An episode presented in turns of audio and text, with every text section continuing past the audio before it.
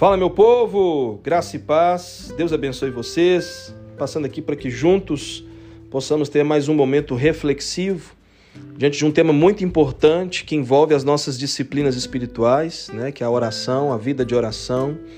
E hoje eu quero poder refletir com vocês sobre as nossas petições, né, o que pedimos ao Senhor. É...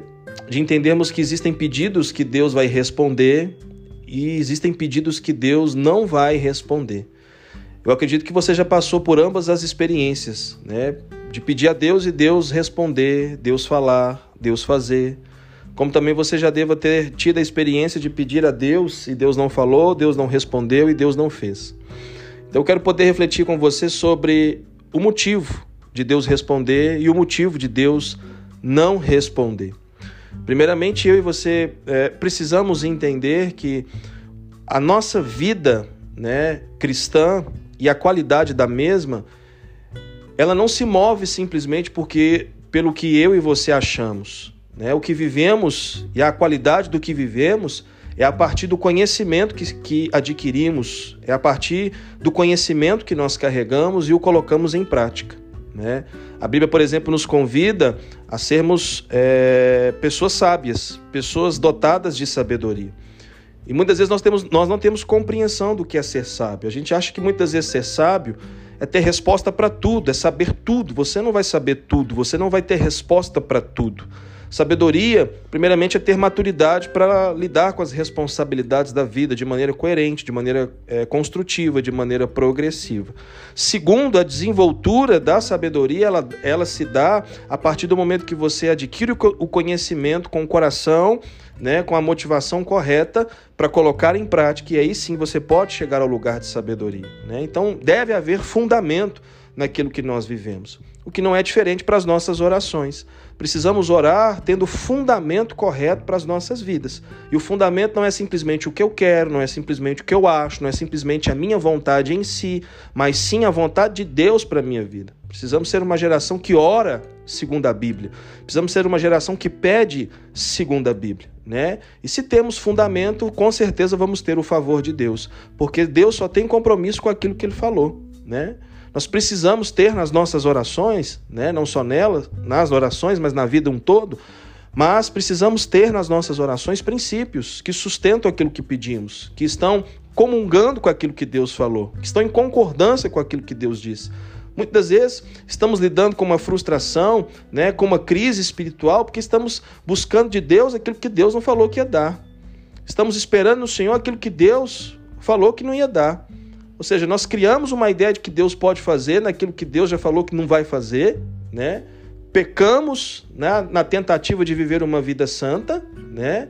É algo que eu também tenho ficado muito reflexivo. Nós pecamos até na santidade, no exercício da santidade, porque a gente, é, a, a gente sabe o que é certo, mas em meio à logística do que precisa ser feito dentro dessa realidade certa, a gente erra, porque a gente acaba né, permitindo com que a nossa vontade crie atalhos sendo que não há atalhos, há um só caminho. Cristo é o nome desse caminho, né? E a palavra de Deus é é o que desenvolve esse caminho, né? Então nós precisamos entender a importância do fundamento para termos as nossas orações respondidas, como também para nem orarmos a Deus aquilo que ele não falou que ia dar, né?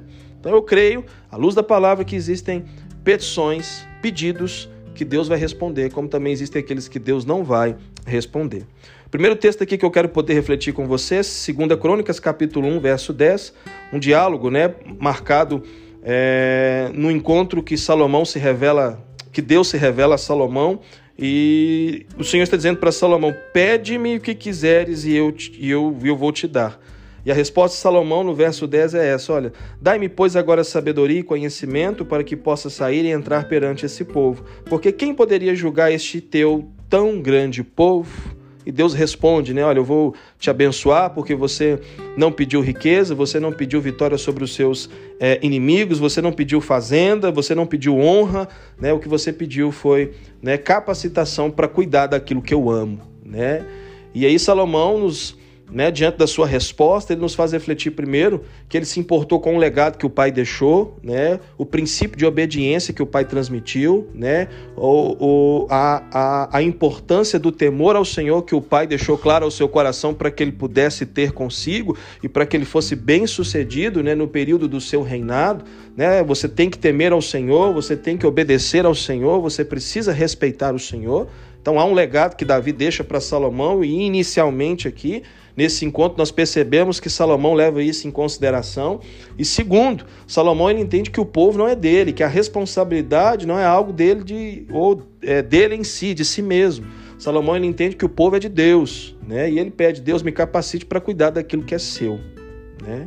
Então existe fundamento, existe uma concordância, né, com a vontade divina e Deus responde. Deus respondeu e Deus honrou Salomão, né? Isso é claro que a forma como Salomão expandiu o seu reino, a forma como Salomão conduziu o seu reino inicialmente aqui, nunca mais alguém pôde de fato fazer como ele assim o fez, né? Porque havia o toque da bênção de Deus sobre a sua vida, ou seja, o que ele pediu foi respondido, porque havia fundamento e o fundamento estava em concordância com aquilo que Deus, né, é, havia falado, é, havia concordância com a vontade de Deus.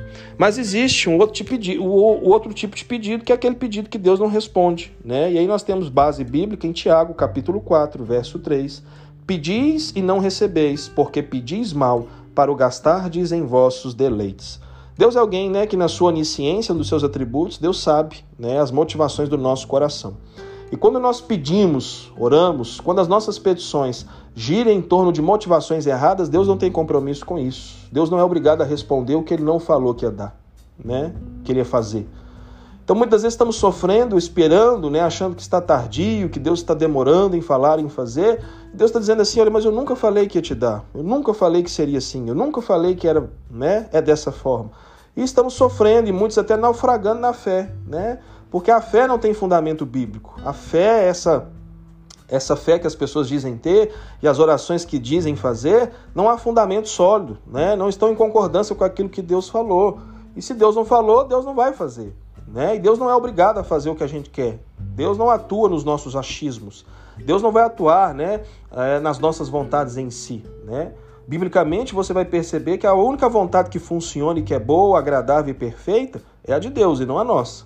Então, isso já é um sinal claro de que a nossa, a nossa vontade não funciona, e sim a vontade de Deus, né? Tua vida ela foi impactada porque você se submeteu, se sujeitou à vontade de Deus. Se a sua vida hoje está sendo transformada é porque você se sujeitou à vontade de Deus, porque você chegou à conclusão que tentou por tanto tempo e por diversas vezes viver segundo a sua vontade, mas não funcionou. Você foi indo de mal a pior, até que você conheceu a vontade de Deus para a tua vida, se submeteu a ela, o teu coração se dispôs a obedecer, e aí você nasceu de novo. Hoje você celebra uma nova vida, hoje você celebra um novo tempo, hoje você celebra uma nova história, hoje você vive um propósito, hoje você vive uma vida frutífera, uma vida que dá muito fruto.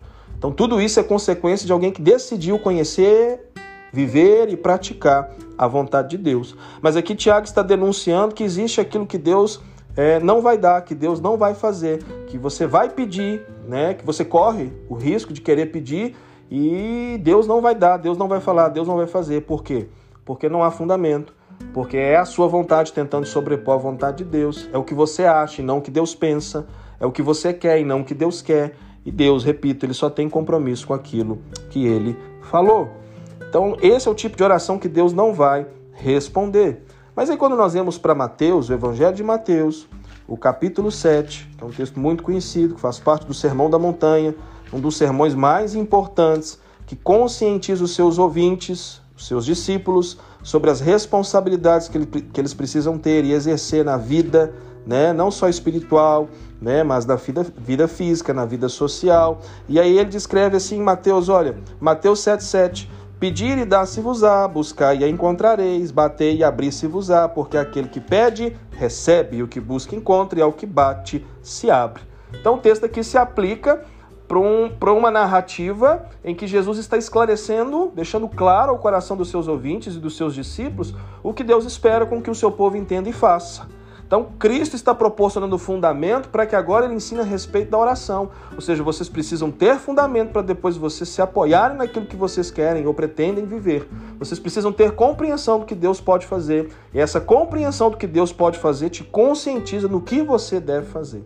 Então, o que nós fazemos hoje é uma consequência do que Deus está fazendo. O que nós pedimos hoje é uma consequência do que nós sabemos que Deus pode fazer, naquilo que Deus já falou que pode fazer. Então, assim, eu quero deixar o meu e ao seu coração a importância de você é, entender sobre o pedido que Deus pode, a oração que Deus vai responder, como também o risco que nós corremos de estarmos, né, orando, pedindo aquilo que Deus não vai dar.